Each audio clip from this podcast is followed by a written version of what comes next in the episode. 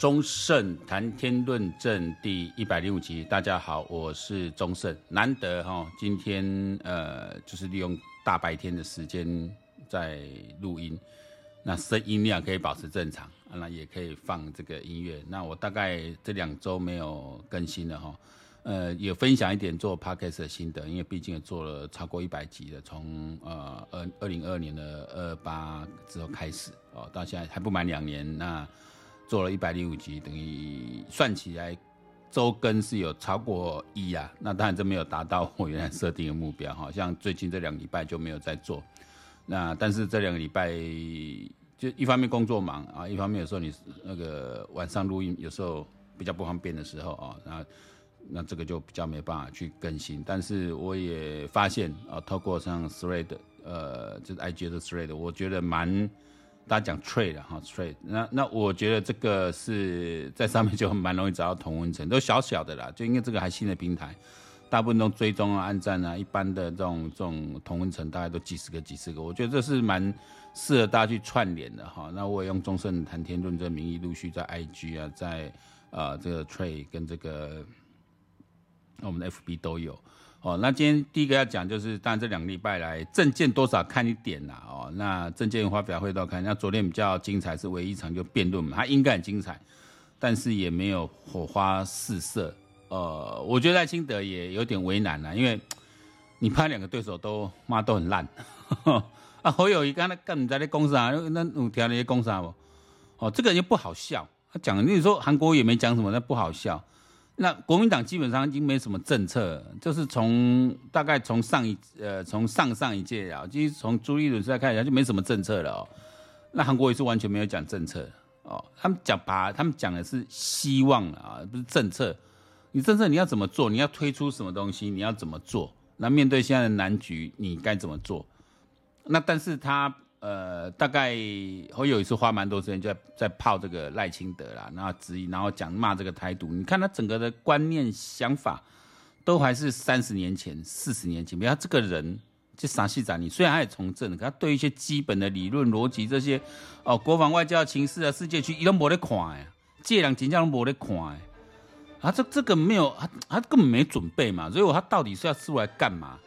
哦，所以我说一般人你要选总统，其实很简单，就几个点来看呐。哦，就这个人他到底历经了哪些的历练？哦，那你像看你说川普好了，我上次也讲，那川普他，你川普他当了这个美国总统之后，因为他缺乏呃政治历练啊，公为用品呢啊，所以就出很多状况。不然你说川普任内。啊，不管是他运气也好，还是他政策也好，至少美国政策经济状况是有往上拉一点，啊，那他在面对第一波疫情的时候，其实他也蛮反应也蛮迅速的，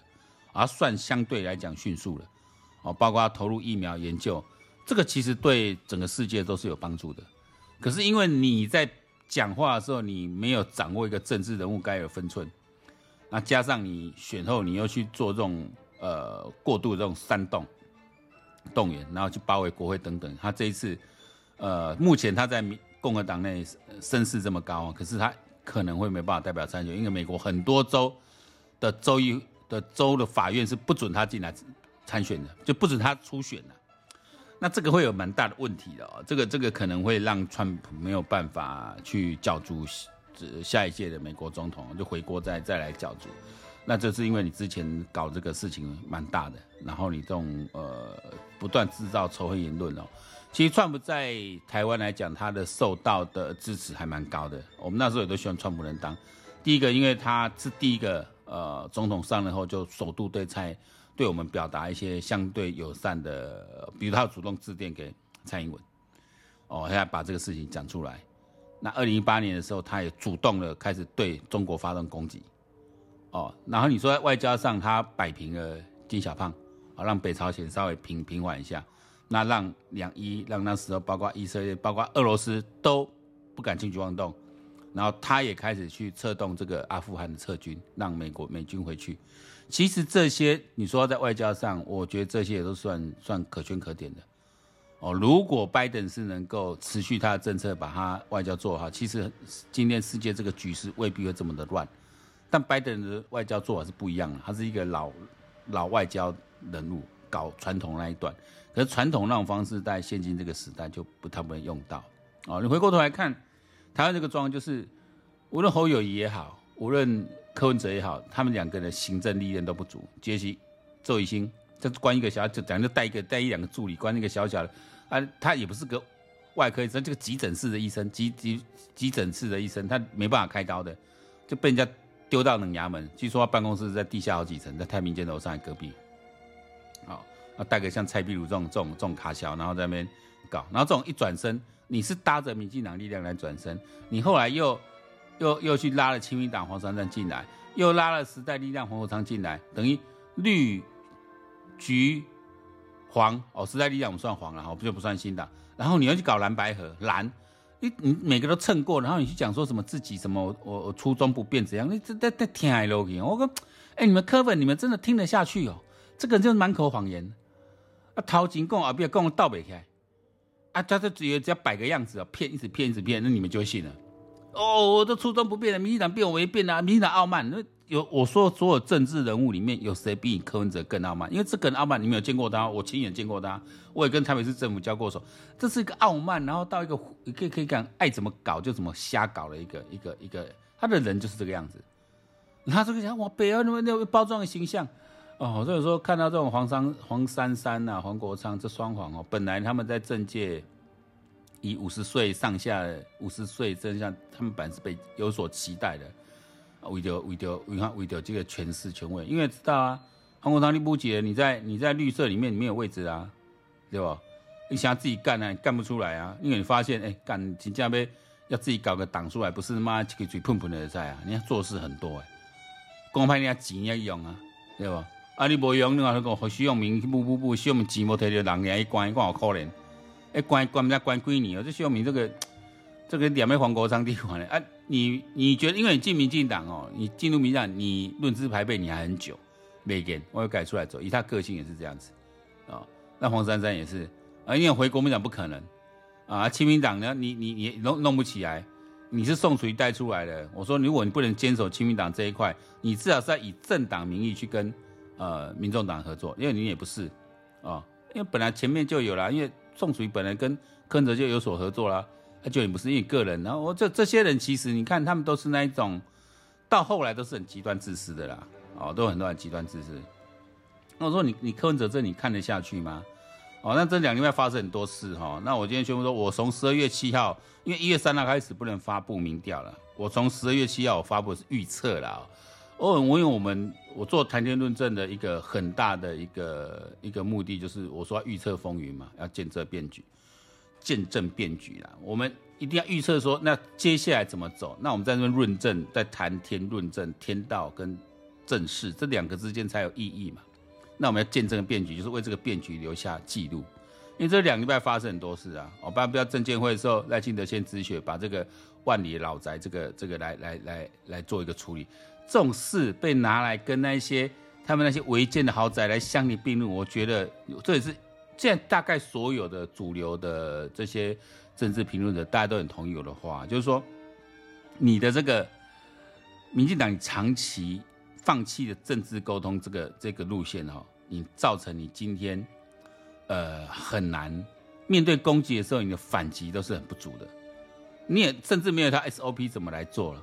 啊，就让大家。有点让大家自自由自由发挥，包括我们这些免费的一四五零免费的车衣来帮你们自由发挥，哦，这个都不对。就应应用对人家攻击我的一个流程该怎么做？谁该做什么？谁该做什么？谁该出来讲？什么层级谁该出来讲？你至少要有一个核心在处理这个事情，因为我看起来是没有。哦，那当然这个跟我觉得跟主政者，因为对外放话这个当然跟主政者很有关，比如像。哦，蔡英文长达一一百多天、两百多天还是三百天没没没有对外开过记者会，对外做沟通，哦，这个也会被被被什么何友谊拿拿出来讲。那这其实本来就是民进党不对的地方。你总统当然不用自己出来讲，但你总统总统的记者会、例行记者会，你应该至少一周都要开一次的。真的没什么事就不要开，但有事情大家都要开啊，就把它做等于代替总统去发表对一些呃社会上一些事情看法。啊，这个必要的，就是说你总统不喜欢这样每天面对镜头去讲东讲西，OK 的，那你的发言人是要尽起这个责任的。比如说丁磊柏发行这个国中生的代志。哦，刑法体制国中生团，就总统在马上出来讲话啊，哦，发生这么这么这么这么让让人家觉得这校园的一个一个一个安全的事件，这不是一个大事，哦，这就是一个刑事案件，但它背后的因背后的因素很多，而且它会让家长感到很很惊讶，哦，因为你还不是被人从外面侵入。哦，你是在学生之间，一个十五岁不到的少年人，可以直接拿哦折叠刀、什么弹簧刀，直接刺了将近十刀，都是命中要害。这哪扣你没戏啊？这救不起来，那根本没有什么仇怨或怎么样，纯粹这个那种那种很难，我不喜欢用八嘎囧这种这种这种说法，因为八九里面有好人的，我不就就这个就是他就是个黑帮少年。那你看整个你政府没有出来讲，没有出来做谴责，舆论就会乱飘。我们注意到舆论乱飘，这又骂废死联盟，这骂是跟废死联盟什么事？废死联盟是指说你不能去你的刑法修正，把死刑拿掉，或者说你要承诺不要执行死刑，这是国际公约哦，这是这是国际间的公约来规定的。那未成年人他本来就不能判死刑，这也是国际公约，这这这这这也是我想所有法界人都不会去反对，因为未成年人不管他做错什么事，他总不认为还有再有可能改变的机会嘛。所以应该要给他们机会的，这本来就是，呃，刑法，我们的刑法不是硬暴刑哦，不是在说爱好的报应哦，你太狼哦，你杀人就要偿命，不是这硬暴，是要改变你的行为，它是一个教育型。我们希望是透过这种刑罚的方式改变你的做法，希望你能够回到社会，做出对社会有贡献的事。所以我，我。反的，这唯一柯文哲的，论点唯一大家跟我一样，就是我认为应该用终身监禁来代替死刑，因为我觉得死刑哦，一一一一刀一刀两块啊，这个这个讲那种让你死的太太爽了，我要让你承受那种生老病死，我让你经过最难过的那一段，就是老的过程跟病的过程到死的过程，你心想刚够我去这段啊，我他妈我一枪把你送掉，他妈让让你少了这一段，没有没有，我我让你感受到这一段。然后让你医疗环境绝对不足，哦，你要不断的做工，然后让你医疗环境也不足，然后让你这个照顾也不足的情况下，对不对？呃，不不不排除弄一些离岛去去让他们去关啊，对吧？就这样子啊。哦，我跟我很很很贵要赶扣，然后没希望，然后让每天那个那那那经历那种病人，然后希望至少他到死前还能够有一些忏悔了，哦。我这这这是我对对所谓废死，像我我我基本上我知道台湾把九成以上都反对废死的，那我我对废死的感觉这样，我废死不除了说是我所受的法学训练，我的哲学，呃，我的宗教观，最重要是我认为拍狼，请要把它毙掉，让他太爽了，啊，人生最痛苦就是就是那病老的过程啊，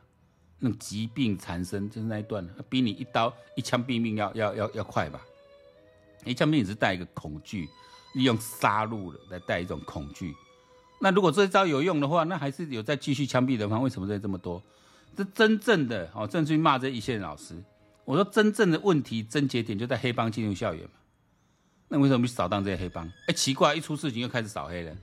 又开始扫黑，哎，又扫了一堆什么名人堂什么，哎，这找媒体在讲这些这些堂口，这些竹联帮堂口都是在专门吸收这些校园帮派的，你就要去扫啊。啊，奇怪，平常时都不扫嘞，那这一出事马上就扫，就扫得到，表示你的情资都要掌握，为什么抓？既然还留了这样的一个比较有一点呃，有点到有点到引起可能会引起一些侵犯人权争议的这种这种这种所谓的这种这种一平专案，或者说所谓的这种扫黑的条款这些，哦，解说员条例这些，这其实在法律上是有些疑义的。既然我们为了社会现实需要去保留这个，那你就用嘛。日本也是啊，日本为了扫除这些黑帮，他也是用了一些有点侵犯人权的手法。但是有时候你要两两两两相权其害啦，就是你要权衡那个轻重啊。啊，这这因为你无法度啊，哦，那就用这一种行政的方式去卡你。我不直接对你的人身呃自由，对你的财产去直接禁锢，我用那种行政方式，我不让你办卡嘛。哦，不准你买车啊。我不准你考驾照啊！哦，你加黑帮，我不准你考驾照，你就没有行动自由。我甚至不给你护照，可不可以？我人民有迁徙自由有啊，但是你是黑帮啊，我我连护照都不给你啊，不给你护照，不给你驾照啊，哦啊，除非怎样，你你出来自白啊，然后你你你你去举发，然后你去签署啊，绝对不再入黑帮，我才用行政回复你啊。这本来这种行政力量，虽然它有点侵犯人权，但我宁愿用在这个地方。人权是最高的价值。但是如果你的社会的稳定性还没有到可以完全实现的时候，我们要保障大多数人人权的时候，我会用一些没有那么侵害性那么强的，比如让底下该关一下，说高招少为了差差，如果让底下关一下，关关于绿岛，那当然那个是，因为而且让人家不知道什么时候出来，哎，关在里面你也没有好好教化教养，那那让帮派越结越大，那是错误的。我觉得日本这种方法反而是比较正确的。我赶紧关起来，让你们集中在在那边串联更大。我就用这种行政方法，你只要放过这种这种黑道组织的这种这种这种罪罪行的，我通通你的行政通通被我出来，对，那我就追踪，对不对？你又不准你买车，我不准你考驾照，我又不给你护照，对不对？我我那你还是可以投票，但是我就要追踪你这些人，然后我甚至定期的，我甚至要求，哎，我要我要查你的行踪，对不对？你要定期的回报等等，你用这种行政法力量，哦，去。在没有直接侵害到人权情况去去修正，这个是可行的。像我说你去避掉这些问题又怎么样，我就就就比较不好。但我觉得赖清德回答不错，说你要从源头去去去找啦。就是说，哎，这种东西其实像那个在人选之人的电视里面也有讲这个，就把这 face 拿出一个冲突点，他没有把统独拿来做讨论，但拿拿 face 出来做讨论。啊，对总统来讲，这我我没有办法去决定要不要 face。但人家问你的态度，你你你你要不要闪避？如果说总统回答，我说我希望的是用终身监禁来取代死刑的执行。终身监禁，因为终身监禁对一个人惩罚，我认为是比死刑更严重，而且也可以杜绝可能发生冤狱的情形。因为确实我们有发生过死刑是冤狱，哦，也 也杜绝一个人还有可能改过向善的可能性。啊，真的没有机会了，真的你完全没搞笑，你继续关嘛。哦，这是这这我我也看完了，但是我我如果要要要要要吸引这些酸民说，我说我坚持反坚持反对废死哦，弄啊两一台安安安安，那国中生要杀那没有意义的，那没有意义啊。我觉得用行政的方式，我觉得日本那套方式可以可以处理，因为黑帮这种就跟这些小朋友，你只要抓到这种这种你是有加入黑帮的这种，以后你的一条路都你的人生路都很难走。但是也开一条门可以让你跳出来啊！但是你一定要做出相对应的一个承诺，甚至你要接受一年内你的行动都要被监控。哦，这个我我觉得慢慢，因为包有科技可以去去执执行哦，我觉得一些科技的话可以执行。那我就有说，我我之前的一个十二月七号的一个呃迷我的一个预测啦，回到之后我这个预测就是我认为赖萧配是呃四七趴，那国民党是三七趴，民众党十六趴。那有朋友说啊，这让他省啊，其实没有，这也是根据你现在的一个民意的民意调查的一个趋势来看啊。因为这十二月七号当初没有发生这个侯友谊这个这个这个草地皮案啊，跟这个柯比的草农地案，这些都还没有出来啊。因为柯比草农地案，我觉得对他绝对会有伤了哈。那而且他现在做十八趴，最起便宜哦，那走起做七十七、三十七个十来趴。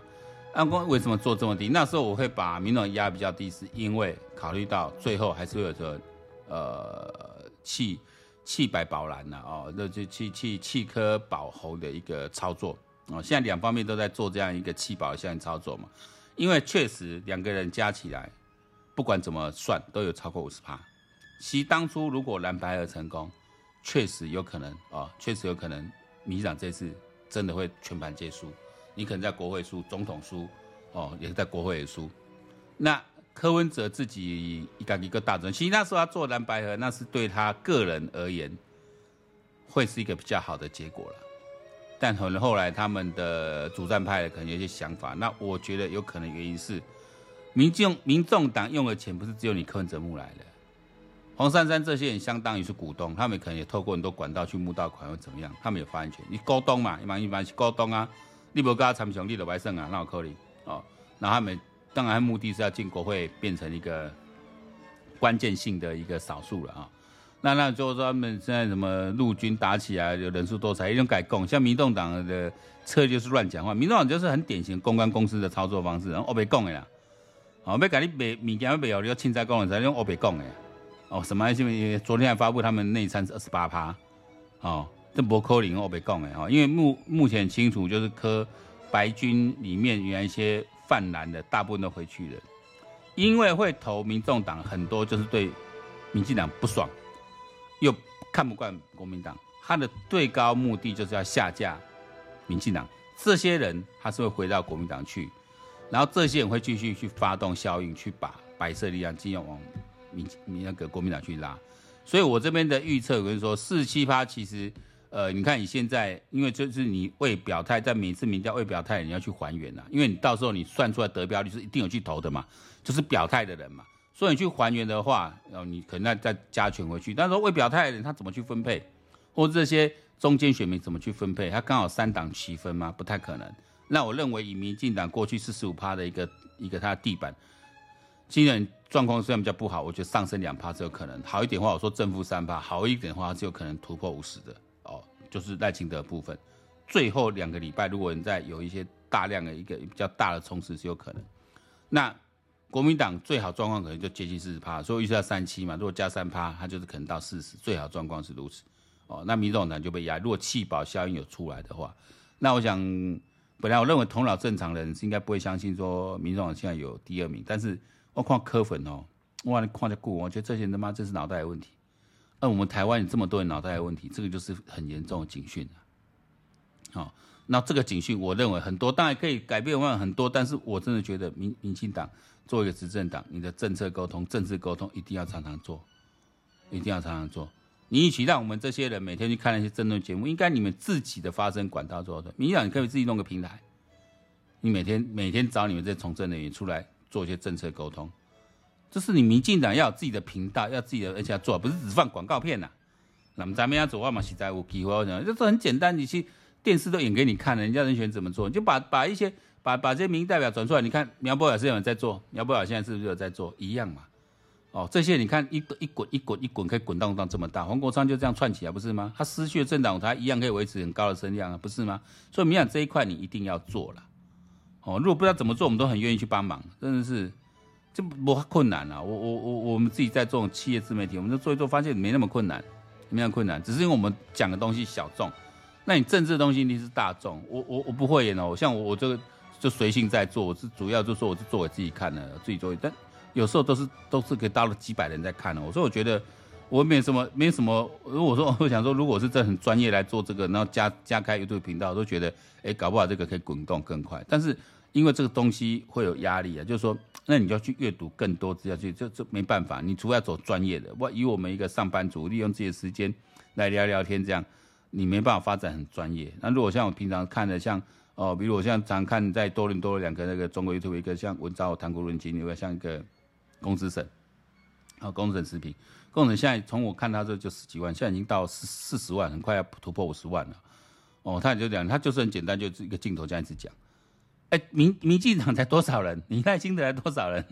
哦，这是你们要去讲的，你们要去做的。这波好不容易有冲出一些来了，包括我觉得蔡英文的频道都没有在经营哦，这个是我觉得民进党你们一定要要去改变哦。就因为新的媒体的方式、新的沟通方式、新的媒体已经来了。哦，你不要都够用古的方式了来来来面对你今麦状况。我等于发现这种，像我说万里老屋会被会被这种事情，这起来讲你，就我话讲我哦干安呢，然后在反击上，我觉得这怎么变成一个 issue 了？我就不懂，这个会变成一个议题，我觉得是一个比较难以去去想象的。哦，那我想最后几天我们就。继续看下去，那到一月三号之后就不能再公布民调了。但是我想，我民调，我预测民调，我目前没改变。我们看看最后结果如何。那忠胜谈天论政第一百零五集，今天到这里结束，拜拜。